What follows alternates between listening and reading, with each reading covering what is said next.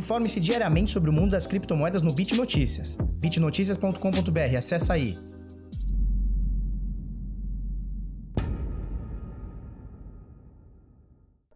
Fala pessoal, tudo bem? Eu sou o Felipe do canal Bitnada, seja bem-vindo aqui à Bitcozinha. Hoje, terça-feira brava, agora são 15 para as 8 da manhã, 26 de maio de 2020 e o ano tá acabando, né? 40% praticamente do ano já se foi, o ano tá voando, mesmo a gente em casa, eu pelo menos, né? Tô maioria desse tempo em casa e eu vejo o ano voar cada vez mais, né? Praticamente um ano que não existiu, né? É, mas estamos aí, estamos aí na luta, né? A gente vai seguindo firme. Olha só, Bitcoin sobe 2,14% nas últimas 24 horas, nesse momento 8.879. Durante a nossa noite, a nossa madrugada, Bitcoin tentou romper os 9 mil dólares novamente, não conseguiu, foi rejeitado. Nesse momento, um pouquinho abaixo aqui, quase 8.900, né? 8.879 aqui no Coin 360. A gente olha aqui esse mapa de calor, as principais moedas aqui por valor de mercado, elas estão verdinhas, com algumas exceções e tal. Elas estão verdinhas aqui, é, mostrando pra gente uma alta em dólar. Mas se a gente colocar aqui é, em Bitcoin, tá? Então, pareada as moedas aqui, as altcoins em Bitcoin, a gente vê uma queda, olha só. Coloco aqui o filtro para parear com Bitcoin e a gente vê uma queda aqui, por exemplo, Ethereum caindo 0,9%, tá? Ripple, que perdeu a terceira posição por valor de mercado para a Tether, né, a Ripple, menos 0,63%. Bitcoin Trash, menos 1,2%. Bitcoin Lixão, Bitcoin SV aqui, menos 1,6%. Né? Litecoin, menos 1,17%. Binance Coin, um pouquinho menos aqui, de 1% é, de queda. EOS caindo também quase 1% de queda. Tesla décima posição caindo 1,4%. Então a gente vê aqui no top 10, com exceção do Bitcoin, que valoriza bastante em dólar, tá 1,61%. As o restante aqui do top 10 vem caindo é, comparando, comparando com o Bitcoin, tá? Então, das mais de 5.500 criptomoedas aqui, a gente tem um valor de mercado nesse momento de 250,2 bilhões de dólares e o volume nas últimas 24 horas bem abaixo, né? Então, ontem a gente já falou que o volume estava meio baixo e tal. Hoje, mais baixo ainda, faz muito tempo que eu não vejo volume abaixo de 100 bilhões de dólares é, nas últimas em 24 horas, tá? A gente está vindo com uh, volumes aí médios de 120, 130, 140 bilhões num único dia. Agora a gente cai acima, abaixo de 100 bilhões, tá? E a dominância do Bitcoin sobe um pouquinho, 65,6, agora voltando próximo aqui aos 66%. A gente vê que durante o ano passado e esse ano é, tem uma média aí de dominância do Bitcoin que está em alguma coisa entre 63% e 68%. Não recua disso, também não passa muito disso, tá? Essa média nos últimos, nos últimos sei lá, desse ano para o ano passado, tá? Então, último, sei lá, 15 meses, vamos dizer assim, 15, 16, 18 meses aí, tá bom? Uh, então a gente olha aqui, vamos colocar o preço do Bitcoin em dólar. Então olha só, 8.900, ah, subiu um pouquinho, hein? 8.924, então tá, tá dando uma subidinha aqui.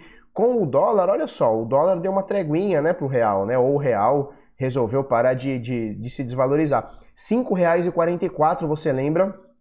Que a gente viu a cotação do, do, do real aqui muito próximo de 6, né? Então 5,91, 5,95, sei lá, alguma coisa do tipo, em algum momento bateu aí nessas últimas semanas. E agora ele dá uma treguinha aqui, 5,44. E é por isso que a gente vê o preço do Bitcoin aqui mais ou menos em quase 9 mil dólares, né? Então 8.924 e você vê o preço do Bitcoin ali embaixo, olha só, o último preço da Bitcoin Trade 49.499, quase 49.500, né?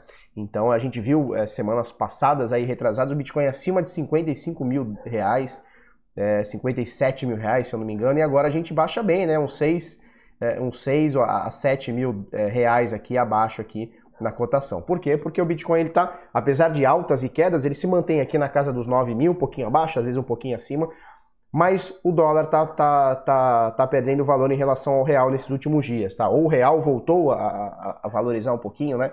Ou se desvalorizar menos, tá certo? Se a gente colocar aqui, ó, 5,89 aqui é pelo menos uma abertura ou fechamento. Não quer dizer que isso não aconteceu durante o dia, no intraday aqui durante o dia, a gente teve aqui acima de 5,90 e alguma coisa, batemos quase 6 reais uma doletinha, tá bom?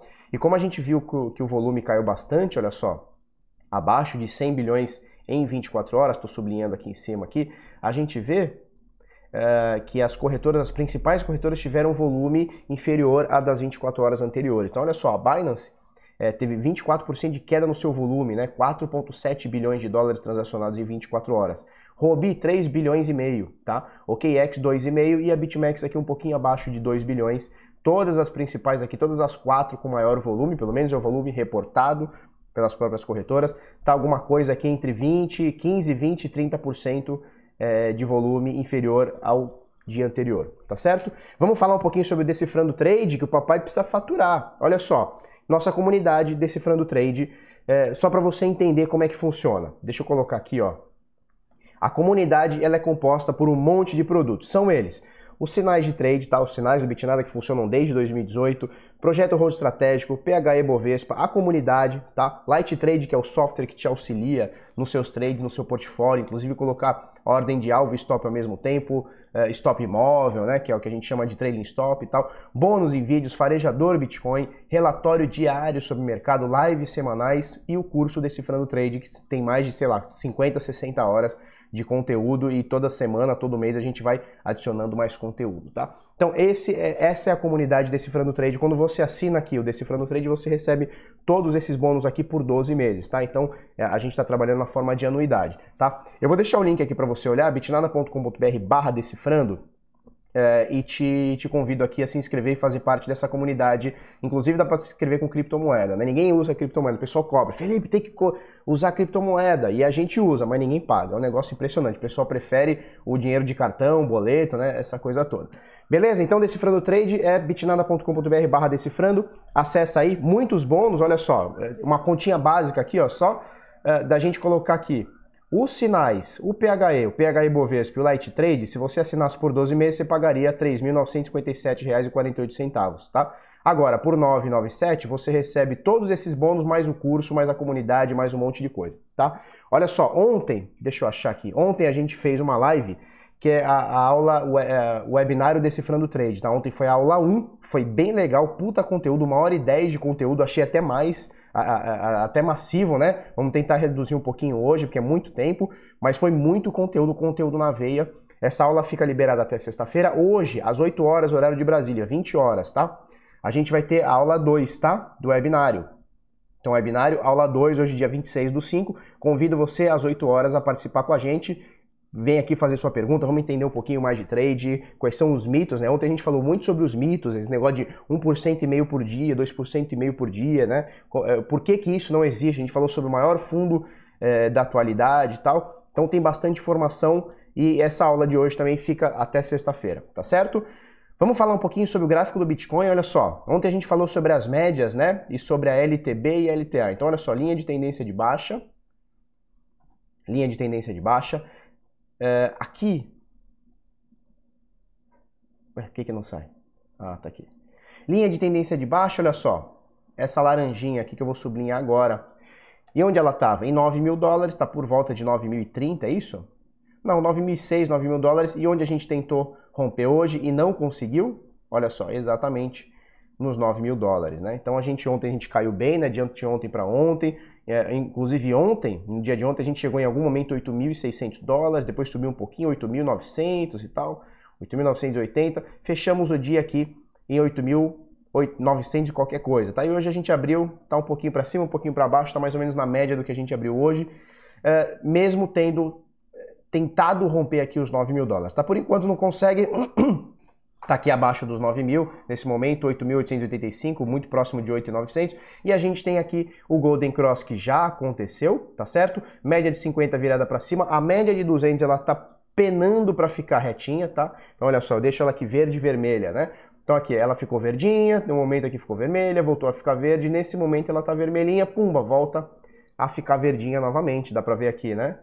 Ela volta a ficar verdinha, só que ela tá oscilando muito preço. Qualquer precinho que cair, ela vai ficar negativa, tá? Qualquer precinho que subir, ela vai ficar positiva, tá? Então ela tá nessa punheta aqui nesses últimos dias, precisa de um movimento um pouquinho maior porque o preço deu uma equalizada, né? Caiu bastante aqui, subiu bastante aqui e os últimos 200 dias, a média dos últimos, dos últimos 200 dias está aqui em 8 mil dólares, tá bom? Uh, média de 21 períodos está para baixo, olha só, o preço, é tanto a média exponencial de 21 períodos virou para baixo, quanto o preço está para baixo da média, né? Então, é, tem, tem muita gente que usa determinado setup para se manter ou sair de um ativo, que é o seguinte, ó, o cara põe a média de 21, Se o preço estiver acima o cara, e a média para cima, o cara se mantém. Se o preço estiver para baixo, o cara sai do trade, né? Tem muita gente que usa esse setup, inclusive eu vou usar para um concurso que eu fui convidado e, e, de trade e tal. Na verdade não é de trade, é de investimento e tal. Eu tô dando até um spoiler, a galera até já sabe que é. Mas eu vou é um concurso de investimento, tá? E eu vou tentar fazer essa estratégia, tá? Abaixo de 21 você fica fora, acima de 21 você fica dentro e de, num determinado prazo você vê o resultado disso, tá? É, que mais que a gente tem para falar sobre isso? Nada muito, né? Não mudou muito o cenário de anteontem, ontem e hoje, né? Então a gente continua aqui abaixo dessas médias. Golden Cross acontecendo e a média agora de 21, é, o preço do Bitcoin está um pouquinho abaixo da média de 21, mas também nada de se preocupar, né? Ele tá pouquinha coisa. Se a gente for colocar aqui, ó, a gente está 2% abaixo da média, né? Nada que você fala, meu Deus, acabou o mundo, né? É, ontem a gente colocou uma correção aqui. Ué, cadê meu, minha barrinha de Fibonacci? Ué, sumiu minha barrinha aqui, cadê? Ah, fiquei chateado agora, Eu não sei nem onde fica a Fibonacci aqui. Retração de Fibonacci, olha só. A gente colocou uma Fibonacci para falar sobre essa sobre essa queda, né? Então, olha só, em, em 0,236 de FIBA, 23,6% de Fibonacci, foi a correção que a gente teve ontem. Uh, e, e, a gente comentou ontem que a gente, eh, em momentos de, de, euforia, a gente tem correções menores, né?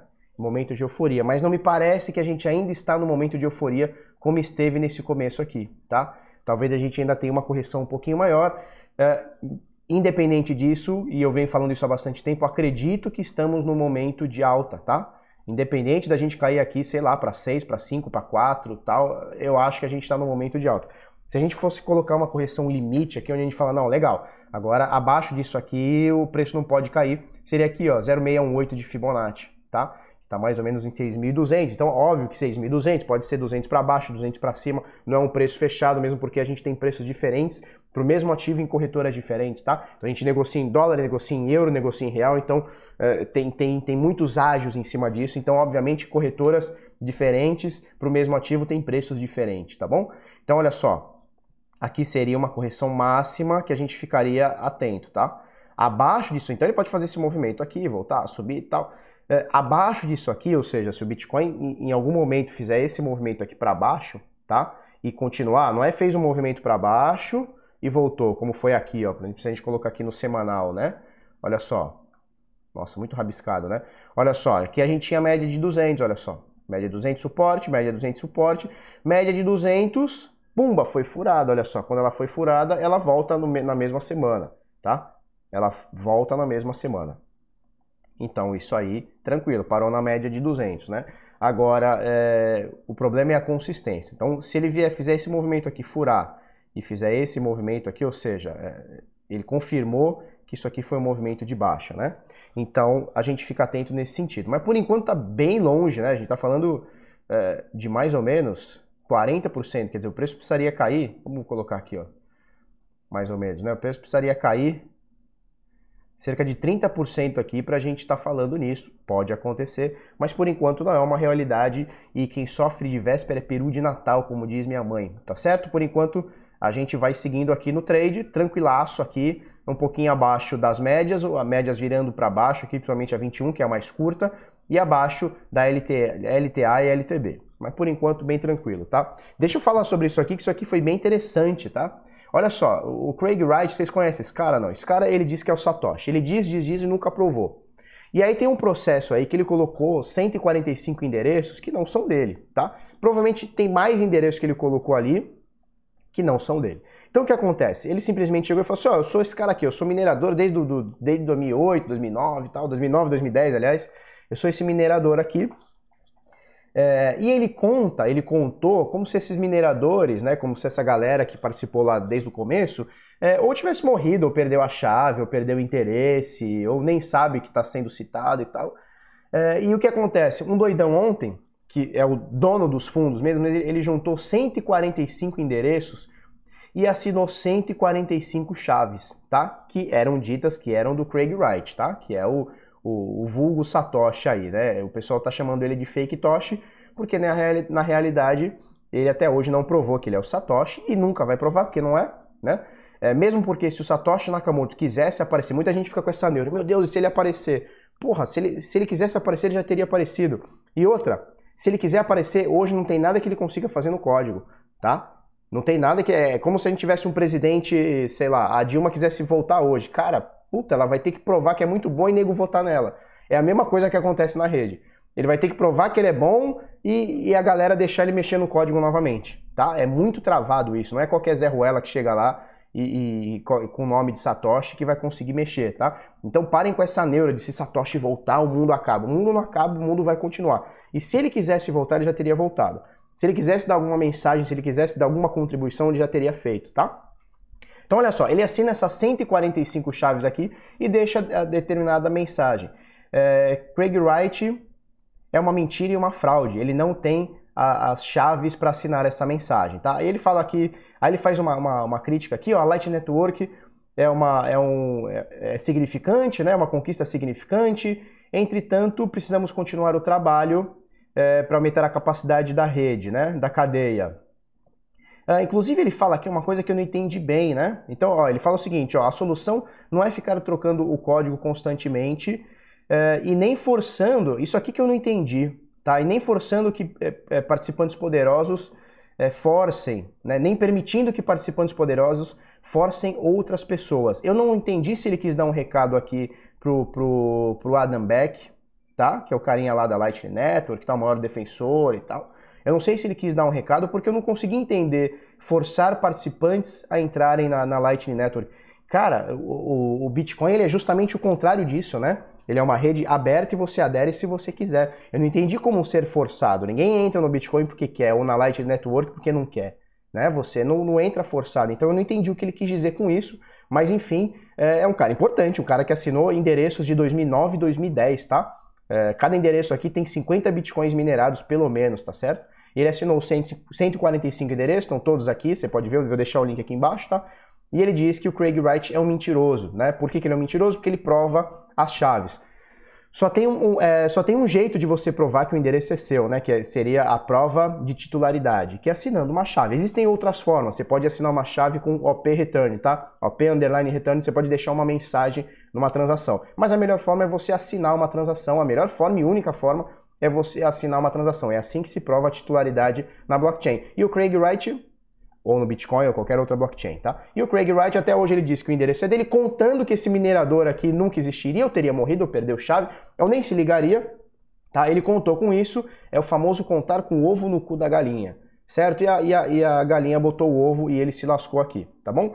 É, deixa eu falar outras coisas aqui, isso aqui é interessante, olha só. Funcionário pede busca de criptomoedas de ex-chefe para pagar dívida trabalhista. Que matéria muito louca essa aqui, eu achei engraçada demais. Olha só, é, o cara estava devendo para o funcionário, o funcionário entrou na justiça e falou assim: ó, o cara tem Bitcoin. E aí a juíza, olha só, a juíza teve um certo entendimento aqui sobre criptomoedas, na minha opinião, não é 100% correto, tá? É uma forma de ver, mas não é 100% correto. Olha o que a, o que a juíza Jéssica Osórica Gretchen Armando afirmou. Ela falou o seguinte no despacho dela. Não é aspas, tá? Não é possível fazer rastreio desses ativos. Historicamente, a própria origem das criptomoedas está fundada pelo desejo de criar movimentações financeiras sem terminação, intermediação de instituições financeiras, sem o pagamento de taxas e com garantia de sigilo total, por meio de um sistema de criptografia descentralizado chamado blockchain. Tem, tem dois erros de concepção aqui na minha, na minha visão, tá? O primeiro, garantia de sigilo total na blockchain do Bitcoin, isso não existe, tá? A gente já falou bastante sobre isso. É, e não é possível fazer o rastreio desses ativos, também não é uma verdade. É possível fazer rastreio de qualquer coisa. Veja, olha só. Isso aqui é um livro aberto, tá? Tudo que, tá, tudo que foi feito aqui, daqui a 50 anos você vai conferir na blockchain. Cada endereço, cada coisa. Você só precisa de softwares que façam isso, e já existem, tá? Existe o Chainalysis, por exemplo, existem outros, você pode fazer na mão, tá? Então o cara te mandou uma transação, você pode ir puxando até, até saber a carteira do cara, você pode saber isso, até chegar numa corretora, até chegar num pool de mineração, você consegue, tá? Então dizer que não é possível fazer o rastreio desses ativos Talvez no sentido no rastreio, é, no, no, no, sentido de bloqueio, aí sim, mas não é a palavra que ela usou, tá? O rastreio é possível, bloqueio já é outra coisa diferente. Então, se a justiça souber que essa aqui é minha carteira, ela consegue pegar? Não, não consegue. só se eu der a senha. Então é um dinheiro impenhorável, é, imbloqueável. Não sei se existe essa palavra, impenhorável e imbloqueado. Não sei se existe, mas deu para entender, né? Agora, é, garantia de sigilo total, isso não existe, tá? Então é, a gente entendo que ela teve um bom entendimento do que é a blockchain, é, e só que isso aqui, na minha opinião, com todo respeito, tá? E não tem problema nenhum. Isso aqui é um erro de, de principiante, tá? Que vê um vídeo no YouTube ou lê alguma coisa, meu Deus, a blockchain não tem dono, então é tudo anônimo, pode fazer o que quiser, oba-oba. Não, ao contrário. Não pode fazer o que quiser, não tem oba-oba, tá? Sigilo total na blockchain não existe. Talvez em blockchains é, focadas em privacidade, em anonimidade, beleza, show de bola. Na blockchain do Bitcoin é um livro aberto, tá? Qualquer transação aqui fica exposta para sempre. Por isso que a gente diz bastante, né? Ah, Bitcoin é dinheiro do tráfico, não sei o quê. Vamos ter calma nós? Vamos ter um pouquinho de calma? Porque se eu fosse um criminoso, o que, que eu ia preferir? Dinheiro real, né? Ou dólar, ou, ou real, ou euro, né? Aquele que você põe na mão e ninguém sabe que é que tá comigo, ou que eu fiz com ele, ou eu vou preferir botar isso dentro de um livro aberto que pode ser auditado por qualquer pessoa da parte do mundo, em qualquer dia, em qualquer horário. Bom, eu prefiro dinheiro. Se eu tivesse que fazer alguma merda, eu preferia uma mala de dinheiro. Lembra do banco do, do Gedel, né? Não tinha nenhum Bitcoin lá, tinha não sei quantos milhões lá de reais e dólares em dinheiro vivo, tá? O cara prefere dinheiro, por quê? Porque com o dinheiro você, você some com ele. Bitcoin é difícil sumir, porque o rastreio fica aqui para sempre, tá? Então essas transações aqui que rolaram, para sempre vão estar tá aqui. Essa mensagem aqui que ele deixou na blockchain, ninguém apaga. Não tem juiz que apague, não tem minerador que apague, não tem nó que apague, não tem usuário que apague. Isso aqui tá gravado na, na, na, na blockchain para sempre, forever, tá bom? É, hacker, já estamos com 21 minutos, eu vou tentar ser mais rápido, tá? Hacker alega ter roubado dados da Trezor, Ledger e KeepKey, tá? Então são três carteiras hardware, né? Então essa aqui é uma Trezor, tem a Ledger e tem a KeepKey, que é lá da ShapeShift. Eu tenho as três aqui. Inclusive quem me deu o da KeepKey foi o foi o Eric Voorhees, né? Então olha só, o doidão aqui hackeou, diz ter hackeado é, o Shopify, que seria o lugar onde eles fazem as vendas, tá? Tipo uma, sei lá, tipo Mercado Livre, acredito eu, tá? E ele pegou aqui dados de 41 mil usuários. É, a Ledger nega, porque eles dizem não usar o Shopify, ou a Trezor nega, a Ledger nega, a KeepKey ainda não deu sua, sua mensagem aqui, mas ambas, as três empresas, pelo menos a Ledger e a Trezor, Ledger e Trezor estão dizendo o seguinte, olha, a gente nega que a gente tenha dados na, na, na, no Shopify, tá? que é tipo esse mercado livre aí, entre aspas, mas a gente está investigando, tá? De qualquer forma, o hacker aqui alega ter 41 mil dados de usuários. E a gente já falou aqui. Não, olha só, muito mais, olha só, 41 mil dados de usuários Ledger, 27 mil da Trezor e 4 mil da KeepKey, tá? Então, porra, somando aqui dá, sei lá, quase 80 mil é, pessoas, né? E, e a gente vem falando bastante sobre isso, né? Hoje, uma das coisas que mais, e as pessoas negligenciam isso demais, tá? Uma das coisas mais importantes para quem usa a internet, e hoje todo mundo usa, principalmente quem usa meio de pagamento, então internet banking, criptomoeda, não importa, tá? Faz compra online. A segurança da informação, ela é primordial, tá? Então quando eu tô falando aí de segurança da informação, eu tô falando da sua, certo? Então aqui, é, pessoas usaram, se o hacker estiver falando a verdade, eu acredito que sim, cara, esses caras são sinistros. Esses hackers são sinistros pra caralho, eu não, não duvido não, cara. Apesar das empresas negarem e tal, eu não duvido. É, o que, que a gente recomenda, tá? E eu, eu vou falar, tu, tu pode achar, puta, Felipe, que merda, que chato.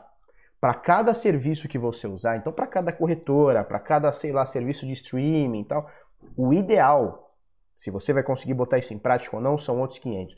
O ideal seria usar um e-mail, um endereço de e-mail para cada tipo de serviço, não repetir esse endereço de e-mail. Por quê? Se por acaso você usou no Shopify um endereço sei lá, bitnada.bitnada.com.br. É o mesmo endereço que você usa para uma corretora, que é o mesmo endereço que eu uso para o Facebook, que é o mesmo e-mail que eu uso para, sei lá, para assinar não sei o quê.